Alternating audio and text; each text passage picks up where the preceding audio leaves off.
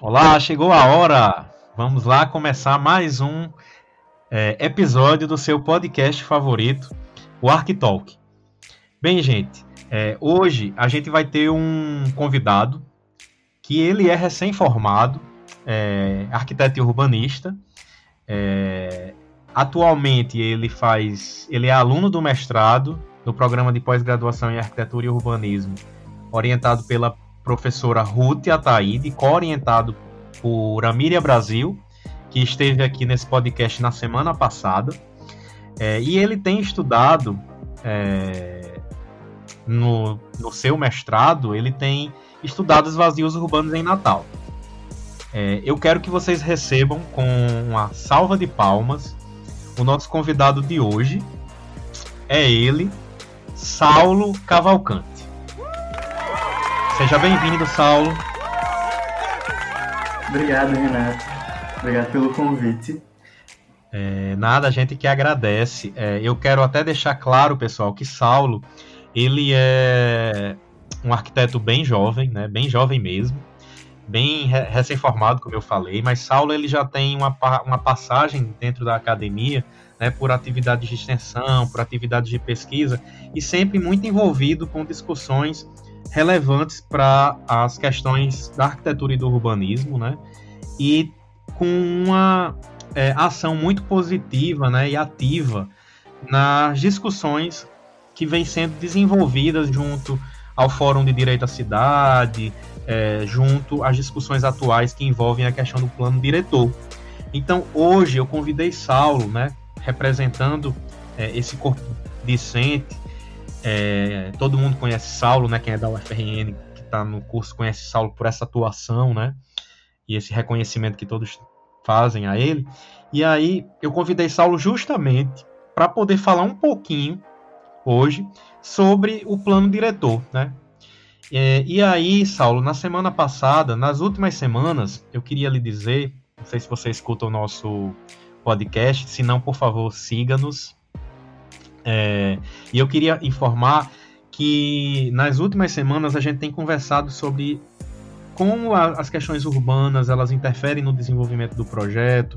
É, a gente falou na semana passada, como eu já disse aqui, é, sobre o direito à cidade, e, com a participação excelente da nossa querida coordenadora, sua co-orientadora Miriam Brasil. E hoje eu acho fundamental que a gente, para continuar dentro dessa linha, né, dessa lógica que a gente vem tentando construir aqui, é, é muito importante que a gente fale um pouco sobre legislação.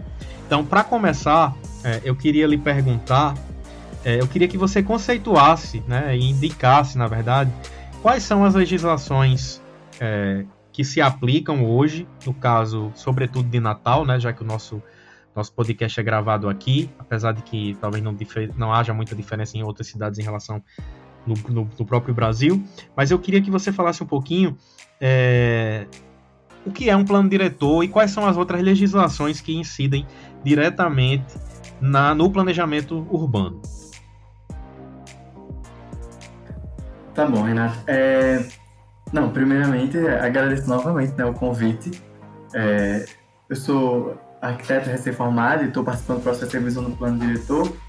E é, a, sua, a sua pergunta acho que vem muito, tem, vem muito a calhar com esse contexto que a gente está vivendo, né? De, do processo de revisão e dos processos da, das movimentações políticas nesse ano.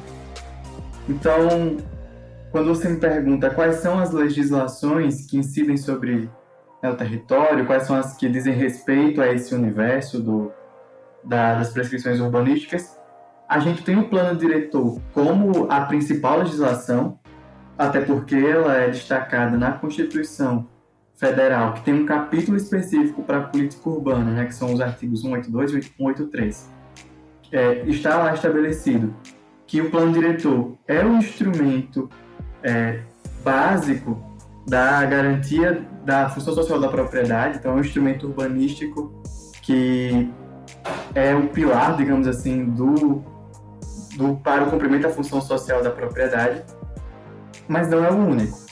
Então, os municípios é, que são obrigados a fazer o, o, plano diretor, ou os municípios que os têm pela necessidade de gerir seu território, lançam mão também de, outras, de outros instrumentos que vão auxiliar ou detalhar ou mesmo complementar esse é, o plano diretor. Há outras leis, como por exemplo o Código de Obras, legislações ambientais, é, legislações específicas dos instrumentos urbanísticos que são previstos no plano diretor, mas que podem estar fora dele também, que vão dando um escopo sobre o que é ou o que se prescinde sobre uso e ocupação do solo nesses territórios. É, e o município, a escala do município, é a escala definida pela Constituição para que aconteçam essas legislações. Então, por mais que existam, por exemplo, legislações estaduais ou mesmo federais sobre meio ambiente, por exemplo, é, é no plano diretor ou, ou nas suas leis correlatas que há um detalhamento a nível municipal, há um detalhamento maior é, dessas, dessas leis, desses territórios dentro da escala do município. E aí, retomando a pergunta, e tá, dentro desse arcabouço, o que é o plano diretor então, né? Já se tem tantas leis, se tem código de obras, o que é que diferencia o plano diretor dessas outras, é, dessas outras legislações? O plano diretor, ele tem uma função, apesar de ele não ter um escopo necessariamente definido, ele até foi detalhado né, no, no Estatuto da Cidade de 2001, é, quais, são quais seriam os elementos obrigatórios para ele, mas o plano diretor, de uma forma bem básica, ele trata sobre o que deve ser o uso e ocupação é, do território do município, em linhas, assim, em numa linguagem mais acessível. É a lei que vai dizer o que pode ser, onde pode ser construído, da forma como pode ser construído, como é, a gestão municipal vai se organizar para administrar as intervenções no território, como que a gestão vai se munir de instrumentos, isso é, dispositivos legais, para fazer o cumprimento da função social da propriedade, que nada mais é, né, é um conceito complexo, mas a gente pode é, resumir na ideia de que cumprir a função da sociedade significa fazer com que a propriedade esteja submetida aos valores coletivos e difusos, né? Então, a, a propriedade cumpre a sua função quando o, o imóvel é, ele respeita a legislação, ele está em consonância com a legislação ambiental, ele está em consonância com as legislações urbanísticas, ele, ele tem um uso que promove urbanidade e ele não é, onere riscos ou onere prejuízos para o seu entorno. Então, o plano diretor ele vai cuidar de como, de como garantir que tudo isso aconteça. E aí existem vários instrumentos que podem ser anexados a ele e vários complementos que podem ser é, a partir dele desdobrados, mas eu, esse é o conteúdo, digamos assim, básico do plano diretor. Ok, Saulo. É, foi uma boa, uma boa apresentação, na verdade, né? Você fez. É, a gente sabe que o plano diretor, dentro dessas é, indicações que ele traz, né? Ele se apresenta como uma legislação que, de acordo com o, os interesses né, individuais, principalmente quando são colocados em detrimento dos interesses coletivos, ele pode, pode se configurar como uma legislação que gere é, conflitos, né? principalmente quando chega numa fase como a que a gente está vivendo hoje, né? que é uma fase de é, reavaliação né? de, dessa legislação. É, você está muito envolvido com, com, com esse, esse processo que vem acontecendo aqui em Natal, né? Eu queria até que você explicasse como é que esse processo se dá, né? Para que depois a gente possa é, partir para discorrer um pouquinho sobre esses conflitos que surgem justamente nesse, nesse momento onde é, diversos interesses aparecem para tentar é, puxar cada um, digamos assim, a sardinha para o seu lado. Né? Então, prime, a primeira pergunta, a, a, digamos que a primeira, a, primeira pergunta, o primeiro direcionamento desse, dessa continuidade da conversa seria como é que se dá a atualização, como é que se dá esse processo de revisão de uma legislação que é tão importante para a nossa cidade? Tá, vamos, vamos pensar assim. É, uma legislação que tem a pretensão de dizer como a cidade vai, vai ser ocupada, como a cidade vai ser utilizada e como o Estado vai gerir isso, ele é, é uma legislação que ela parte de uma compreensão da realidade num determinado recorte de tempo. Então, a gente só consegue é, projetar a cidade de uma forma é, mais complexa, né, mais completa é, a longo prazo se a gente entende como é que a nossa cidade funciona hoje, como é que, a, como é que as dinâmicas que incidem sobre a cidade funcionam hoje. Então, tendo essa perspectiva, o plano diretor ele é sempre um recorte das discussões que estão acontecendo no momento com, o, com a somatória da, dos processos políticos e sociais que aconteceram no passado até esse momento, com a ideia de projetar isso para o futuro da gente entender esse acumulado e olhar para o futuro. Mas olha, a realidade ela é muito dinâmica. Então a realidade ela não é estática. O que está acontecendo hoje, um, hoje o que tem um bairro se valorizando, ou um bairro com maior é, recebimento de investimentos, amanhã vai ser outro bairro. Amanhã pode ser que tenha uma crise, é, uma crise imobiliária e não se produza mais habitação. Então Periodicamente, essa lei tem que ser revisada porque, periodicamente, os processos que envolvem a construção da cidade mudam ou passam por transformações que vão trazendo é, a necessidade de uma revisão.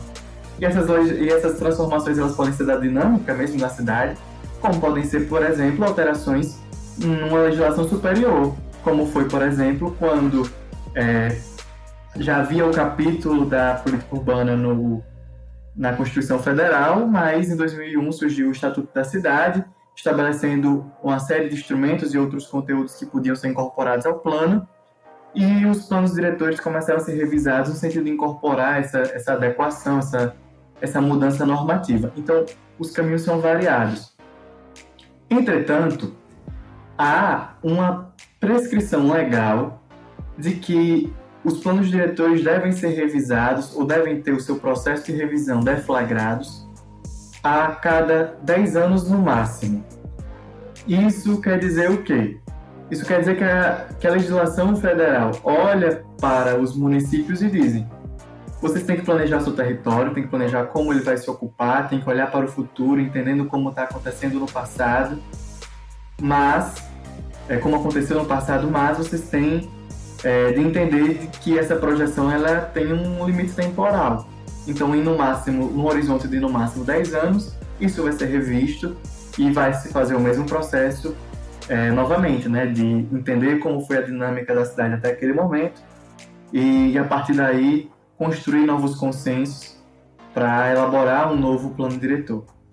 E aí a gente já entra numa seara de que tem um pouco da nossa forma de fazer política pública no Brasil é, e tem um pouco de como a legislação diz que essa política deve ser conduzida, que é como se faz uma revisão do plano diretor, né?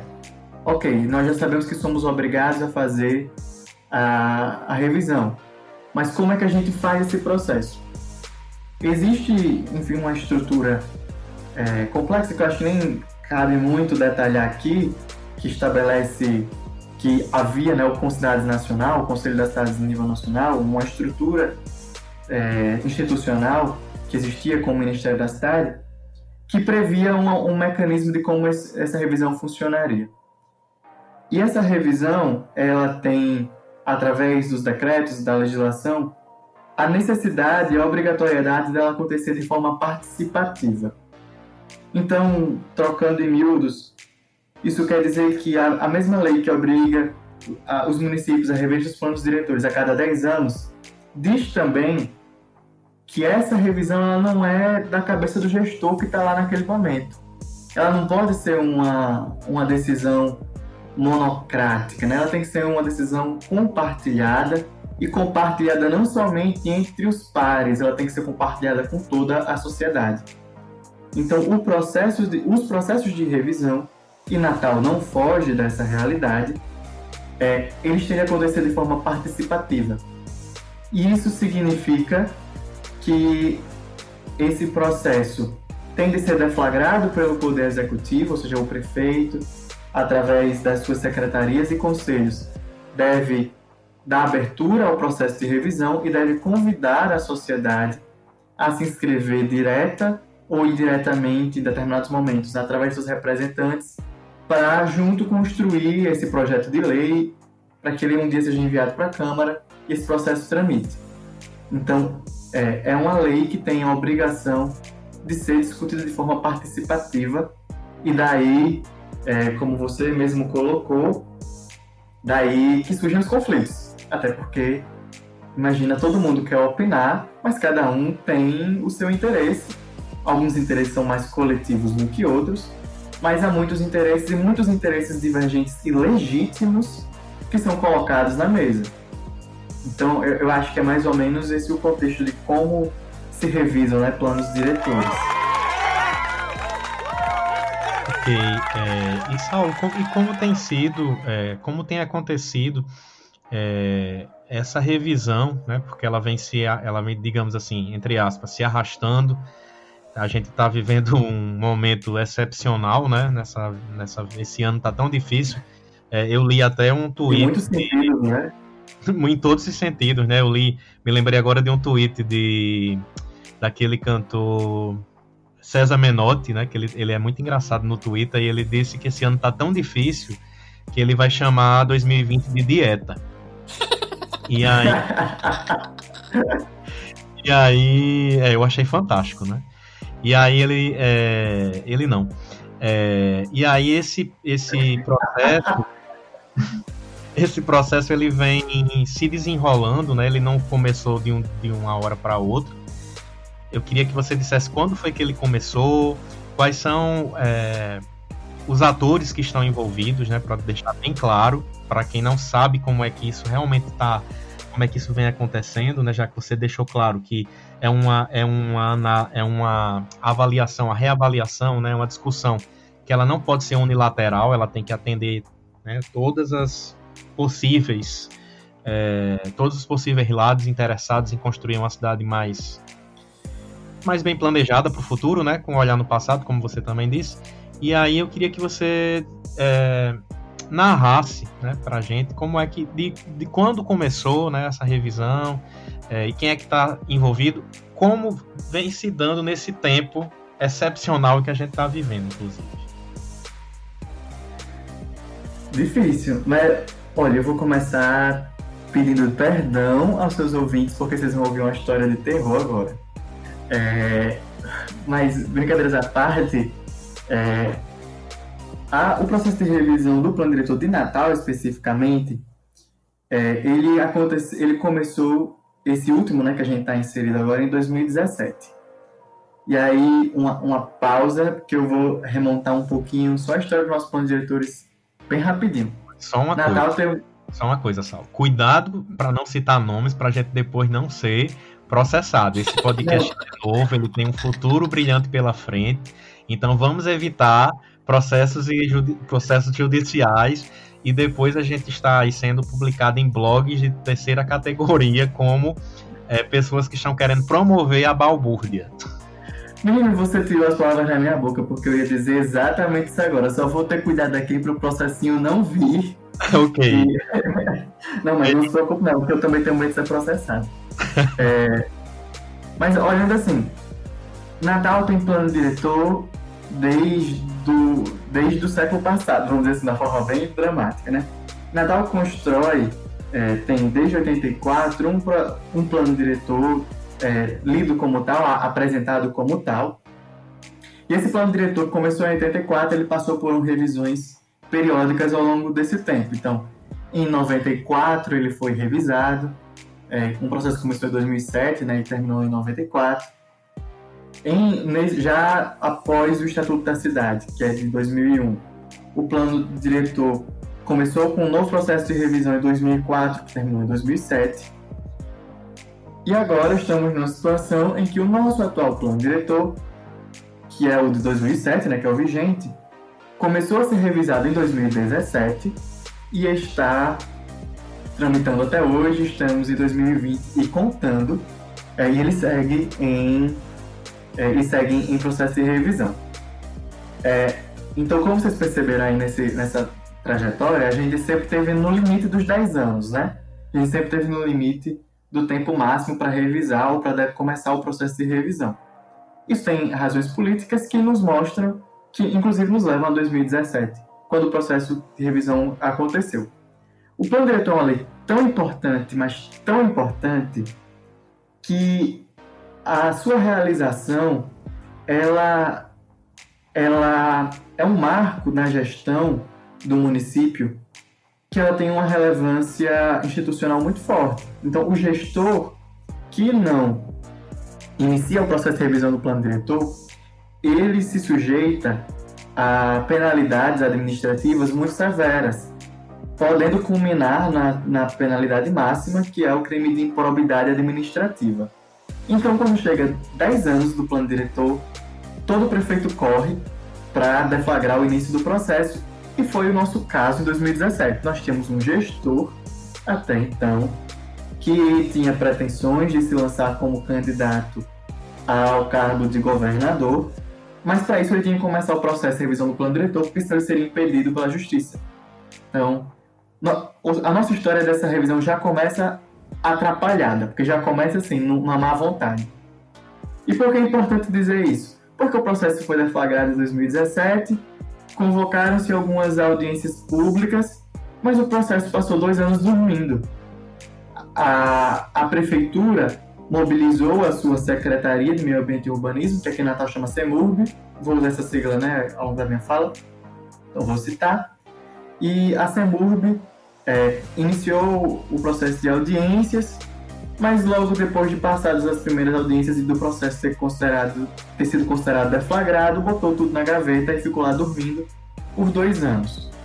O então gestor que havia se afastado para pleitear o cargo de governador não conseguiu, né? Não conseguiu e se afastou, deixando como prefeito o seu então vice, é, que é o nosso atual prefeito. Então, o atual prefeito, é, diante né, da responsabilidade e da, e da iminente chegada das eleições deste ano, de 2020, em 2019 começou a tocar de novo o processo de revisão do plano diretor. E o processo que passou dois anos dormindo na gaveta da secretaria, que inclusive mudou de secretário nesse meio tempo, né? Aliás, toda a gestão, toda a máquina pública trocou de carinhas, né? Vieram os rostinhos novos. É todo essa esse processo que passou dois anos circulando internamente ou mesmo não se movimentando, chegou a público com uma pretensa celeridade imensa. Então, quando o processo foi retomado, o prefeito já chegou dizendo assim: nós queremos até novembro estar com o processo aprovado pela Câmara dos Vereadores. E eu estou dizendo isso de uma forma mais detalhada porque isso revela muito o conteúdo das disputas que vão acontecer dali para frente. Não vou, como, como, vocês já devem ter percebido, que eu estou falando de 2020 e o processo não acabou, isso não aconteceu, né? Mas não aconteceu por razões é, que só a teimosia dos movimentos sociais e a insistência da, do, da academia e dos corpos técnicos é, muito comprometidos com a efetiva participação social, é, colocaram na agenda e fizeram com que o processo não acontecesse dessa forma, dessa forma tão atropelada. Então, aquele processo que, que foi retomado em 2019 começou a ser discutido, é, houve audiências públicas com a condução questionável, enfim, não vou entrar nem nesse mérito, porque senão a gente fica aqui no muro de lamentações. Mas o processo foi retomado de alguma forma e ele foi caminhando de uma forma muito, é, muito mal das pernas ao longo de 2019, inclusive chegando a ser suspenso pela justiça por irregularidades na sua tramitação e um processo que queria terminar na ter, ter sido completamente concluído até novembro chegou, adentrou 2020 sem sequer ter passado pela fase do executivo. Porque o processo ele começa no executivo, né? O, o prefeito, através da sua secretaria, organiza, convida a população para discutir, é, convida as pessoas a debaterem em oficinas, a construir um, um escopo do que vai ser um projeto de lei, que a gente chama de minuta de lei. Depois que esse escopo ele é, ele é votado na conferência final do plano diretor pelo, pelos representantes da sociedade, ele é encaminhado à, à Câmara dos Vereadores, que vai pegar o processo, analisar, ver a, as possíveis inconsistências, viabilidade jurídica daquilo e vai fazer suas modificações e aprovar a lei. Então, a gente está mais ou menos nessa, nesse, ainda no final dessa primeira etapa, por razões que, que só 2020 explica. É, a gente está. O processo que se pretendia celere, é, ele acabou se mostrando um processo atrapalhado. Então a prefeitura que queria fazer tudo de uma forma muito rápida não soube fazer isso com competência, não soube fazer o processo se acelerar de forma qualificada e, enfim, com várias denúncias de irregularidades, de fraude e de abusos cometidos, a justiça foi impondo é, suspensões ao processo para que as coisas pudessem parar para se organizar. E, mais recentemente, de uma forma muito aguardada pelos movimentos sociais, o processo chegou, o processo que estava teoricamente na fase da conferência, né, as, as pessoas já tinham contribuído, já, já tinham elaborado a minuta e já estavam ali votando o que seria encaminhado para a, a Câmara dos Vereadores. O processo foi suspenso porque a prefeitura, a, porque a, a justiça entendeu as diversas denúncias que aconteceram ao longo desse processo, que mostravam que tudo tinha acontecido de uma forma equivocada, e ela mandou voltar o processo para uma etapa é, para uma das etapas anteriores. Então, olhando assim de uma forma numa linha cronológica, quem são as pessoas que estão envolvidas nessa discussão e por que a coisa gera tanta, tanto debate, né? Todo mundo quer, todo mundo tem uma visão e todo mundo tem o interesse em construir uma cidade melhor para si ou para o seu coletivo ou para a cidade como um todo. Esses interesses que são aparentemente é, muito legítimos, muito altruístas, eles são divergentes e eles encontram na revisão do plano diretor o palco, né, a arena, para essa divergência se evidenciar. Então, é, de uma forma mais direta, se você tem de um lado as comunidades tradicionais querendo uma cidade melhor que seja uma cidade que garanta sua permanência naquele território, que seja uma cidade que olhe para a população em situação de vulnerabilidade, você também tem o setor especulativo imobiliário querendo uma cidade melhor para os seus negócios, melhor para os seus investimentos, melhor para os seus, enfim, para as suas atividades, sejam elas, enfim, como se dão. E esses interesses em algum momento podem ser consensuais, mas em sua grande maioria eles são dissensos, né? Eles são divergências e algumas inconciliáveis. Não tem como você é, se, tem, se tem um lado querendo verticalizar a orla e tem outro lado querendo permanecer na orla e não ser expulsa, não tem, não, não tem meio termo nesse acordo, né? Então, é, é nessa construção de dissensos e consensos que esse processo foi, foi se foi transcorrendo. E esse, e essa, e esse curso do, do processo, ele foi ganhando um, ele foi ganhando um, particularidades políticas no nosso contexto que foram dando a ele um tom cada, cada, cada vez mais tenso, no sentido de que a discussão foi se tomando cada vez mais acalorada e cada vez mais é, como eu posso dizer, cada vez menos aberta a um diálogo, né? cada vez mais tensionada. Então, quando a gente olha para o que tem acontecido ultimamente, quando a gente olha para para esse processo que foi paralisado pela justiça e a gente que está as pessoas que estão de fora querem entender por que essa confusão está acontecendo, é, é, importante a gente entender que, apesar da prefeitura, das prefeituras serem obrigadas a fazer esse processo de forma participativa, a compreensão do que é participação social e de como qualificá-la não é homogênea. Então, apesar de todos terem teoricamente as vozes para participar do processo, nem todo mundo tem como fazê-lo de forma qualificada. E foi o que a gente viu é, nesse ano 2020 de forma mais escancarada. Né? A gente está no ano em que as coisas estão acontecendo muito de forma virtual, em razão da pandemia, né? as pessoas não podem se, não podem se agrupar em, em grandes quantidades e somos muitos envolvidos no plano diretor. E esse processo de virtualização da discussão é um processo muito excludente. Você imagina que o processo participativo da revisão ele tende a dar voz às comunidades tradicionais.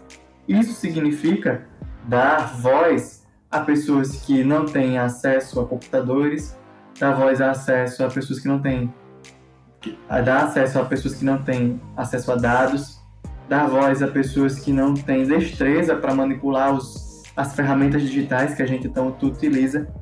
Então, essa série de percalços fez com que um processo que já fosse tension, muito tensionado é, acabasse num, num, num show de horrores, vamos dizer assim, da forma mais leve possível.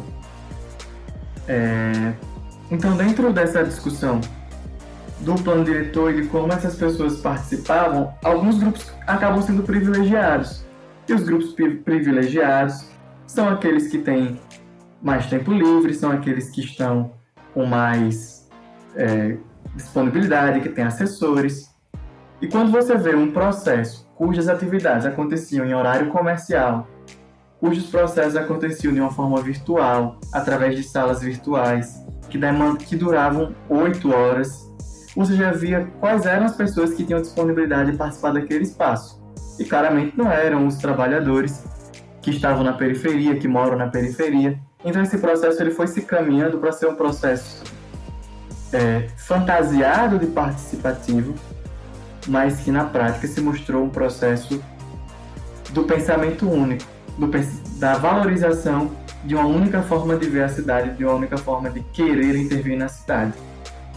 É, eu acho que eu me alonguei um pouco nessa explicação, mas eu acho que é, olhar para esse processo como ele vem acontecendo mostra como os como que a participação social ela vem sendo nos, na realidade prática sendo utilizada como uma forma de legitimar práticas que na verdade são antiparticipativas.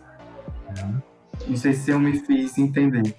Sim, acho que sim, Saulo. Acho que foi muito interessante a sua forma de, de é, construir essa narrativa, né? Porque como você está muito envolvido nesse processo, ainda, ainda enquanto aluno de graduação, agora já como arquiteto e urbanista formado, né? E aluno do, do estudante do mestrado, é, muito, foi, foi muito válido, né? Você ter demonstrado, ter relatado, né? A partir dessa percepção, como as coisas vêm é, se dando.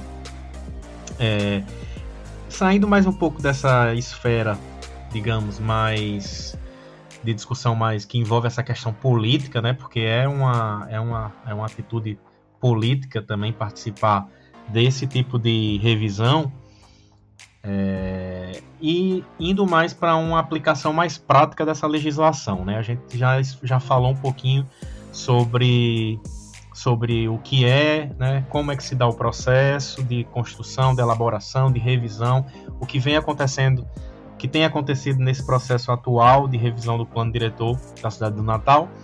E é, indo agora para um aspecto mais prático, né, de aplicação. Digamos que eu estou no início do meu curso, agora eu já sei o que é um plano diretor, né, que é uma legislação fundamental. Não posso projetar sem me é, sem pesquisar essa legislação para que eu possa aplicar essas indicações, essas recomendações, essas diretrizes no, na minha proposta, porque senão o projeto ele não vai ser aprovado nas instâncias que analisam os projetos, não é verdade? É, então, é, indo para um aspecto mais prático mesmo, de aplicação. Digamos que eu estou lá começando a fazer o meu primeiro projeto na faculdade e é, eu preciso, digamos, desenvolver um, um roteiro, né? Todo mundo adora um roteiro, né? Os estudantes querem sempre um roteiro de trabalho, um roteiro para desenvolver as atividades.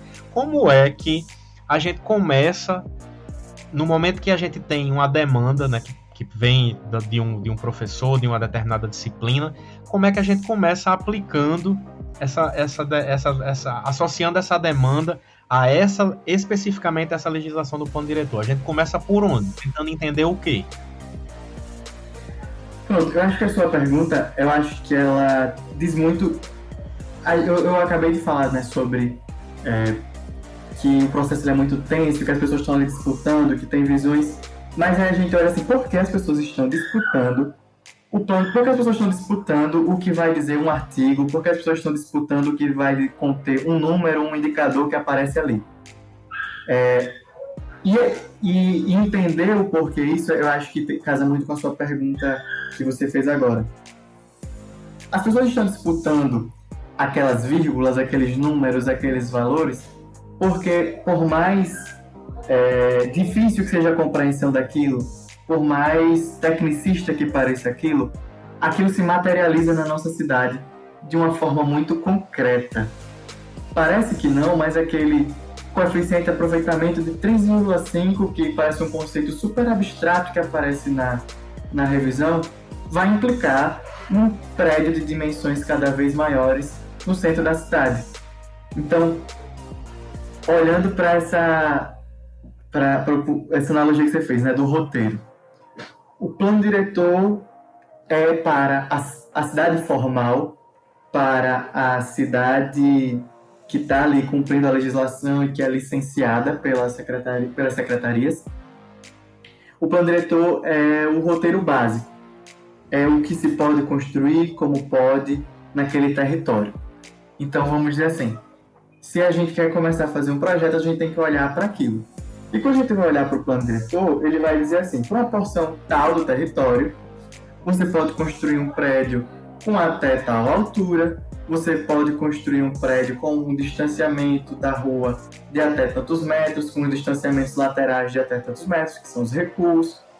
Você pode construir, replicar a área do terreno até x vezes, que vai ser o coeficiente de aproveitamento.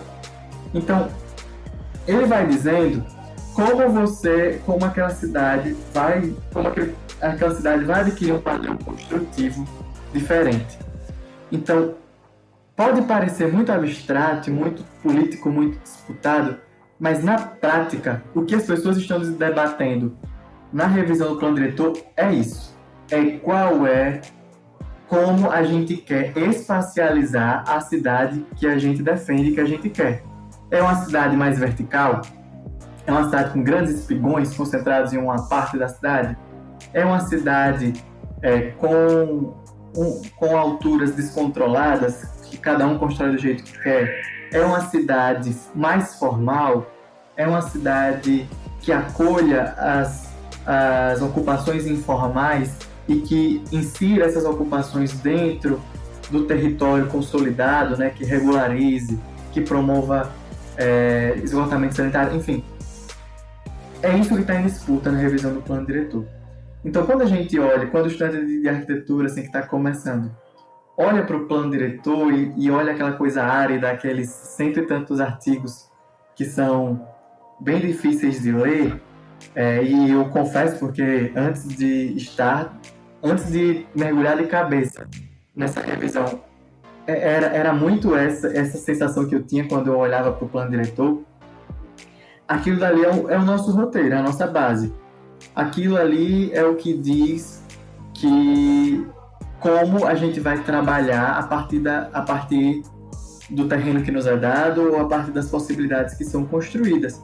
Por isso que é tão importante a, a, a nossa, o nosso olhar técnico para aquilo, para essa discussão. Porque nós que somos arquitetos e que lidamos diariamente com construções de, de coeficiente de aproveitamento X, de taxa de ocupação X, somos nós que entendemos como aquilo se materializa na cidade, o que é, o que é que um prédio que tem uma restrição de altura de até 15 metros impacta na paisagem daquele território. Né? Como construir um espigão de 90 metros de altura no meio da cidade impacta a, a dinâmica com o Parque das Dunas, por exemplo. Então, é esse o olhar que a gente tem que ter e que a gente começa a treinar quando olha para o plano diretor. Então, em linhas gerais, eu acho que é isso. O plano diretor é um roteiro de, de como a gente quer conduzir a cidade. Na prática projetual, ele vai dar os elementos que vão permitir construir dentro da lei, claro, né? A gente está falando da perspectiva da cidade formal. E como a gente, como profissional, que vai atuar majoritariamente com esse espaço formal por N razões sociais, como a gente pode fazer com que esses espaços é, sejam espaços com maior urbanidade, né? que sejam espaços que sejam agradáveis, gentis com a população, que, que promovam benefícios urbanos. Então, acho que é nessa perspectiva que a disputa pelo plano diretor é tão importante. Ela é, na prática, uma disputa de qual é a cidade que nós queremos. Né? É como a gente materializa essa, essa, essa nossa vontade, esse nosso ideal. É isso, Saulo. Eu acho que esse episódio de hoje, ele, ele foi é, até agora o mais longo de todos que nós gravamos, porque realmente é um tema muito importante, né? É um tema que tem uma relação direta, como você mesmo apontou, com o desenvolvimento do projeto arquitetônico. É, é, importantíssimo lembrar que cada cidade tem a sua legislação própria, porque tem as suas especificidades, tem as suas zonas de proteção, tem zonas de prote... tem áreas de proteção é, ambientais, tem áreas de proteção histórica. Então, esse, isso vai variar de cidade para cidade. E aí é importantíssimo a gente ter, levar em consideração que, ao sermos convidados para desenvolvermos um projeto em uma determinada, em um determinado município, a primeira coisa que a gente tem que procurar saber é qual é a legislação que se aplica nesse lugar. Não são todas as cidades que têm é, a obrigatoriedade, não é isso, Saulo, de ter um plano diretor? Isso. Nem toda cidade é obrigada ter plano diretor, né? São só as cidades a partir de 20 mil habitantes ou que, passe, ou que sejam parte de regiões metropolitanas, ou ainda as cidades que, mesmo que não cumpram isso, mas que entendam que é algo importante para o, é, controlar o uso e ocupação do seu solo. Isso. Então, é muito importante isso, que a gente fique ligado nessa questão da legislação. A legislação, de certa maneira, é um elemento que é, eu vou chamar de que ele vou dizer que ele restringe o projeto, mas ao mesmo tempo ele também possibilita que a gente é, transforme aquela, aquela atividade projetual no, no, em um desafio, né? Porque a gente tem falado muito sobre isso. Projetar é um desafio e aí sim a gente vai precisar é, adotar as nossas, dotar as nossas ações, né, projetuais do que a gente vem conversando aqui que é a criatividade, né, de buscar trazer referências importantes, levando em consideração as questões, as características do lugar, é, pensando no direito que todos têm à cidade, e basicamente é isso. Eu queria muito agradecer a você, Saulo. A gente poderia conversar bastante, né? É, mas é, a gente pode fazer isso em outras oportunidades também. Depois eu posso lhe convidar para você falar um pouco sobre a sua, o trabalho que você vem desenvolvendo no mestrado, mas depois que essa fase é, tiver passado, né? Porque tá todo você está bem ocupado, que eu sei. Então, basicamente é isso, é fazer um agradecimento especial e, e dizer que a casa é sua e volte sempre. Ah, não, muito obrigado pelo convite, Renato. Olha, você tenha muito cuidado com esse negócio de dizer que a gente pode estender as conversas e conversar mais, porque eu falo mais que o homem da cobra. E se deixar, a gente conversa aqui por, por horas. Mas eu acho que é isso mesmo, acho que a gente conseguiu é, mostrar né, o que é a importância a discussão do plano diretor. É, novamente, muito obrigado pelo convite. É muito bom ter espaço para a gente. A gente que tem tão pouco espaço na mídia tradicional, né, a gente tem tão pouco espaço para mostrar essa perspectiva é, acadêmica. Nós que defendemos as coisas mais lindas, temos, somos os que temos menos espaço para mostrar nossas ideias. Então, é, muito obrigado por, ter, por ser essa voz dissonante e por dar esse espaço para a gente é, mostrar o que pensa e mostrar como a gente vem construindo a luta. Então é isso, já, olha, você me convidou, já vou querer, mas vamos deixar esse, esse, essa turbulência passar que a gente volta assim a discutir.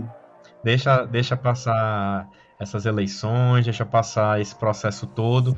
É, você vai focar no seu. Ainda tem o seu mestrado para você focar, né? Não estou fazendo cobranças, ok? Ruth, Ruth é quem deve fazer isso, com a querida Miriam.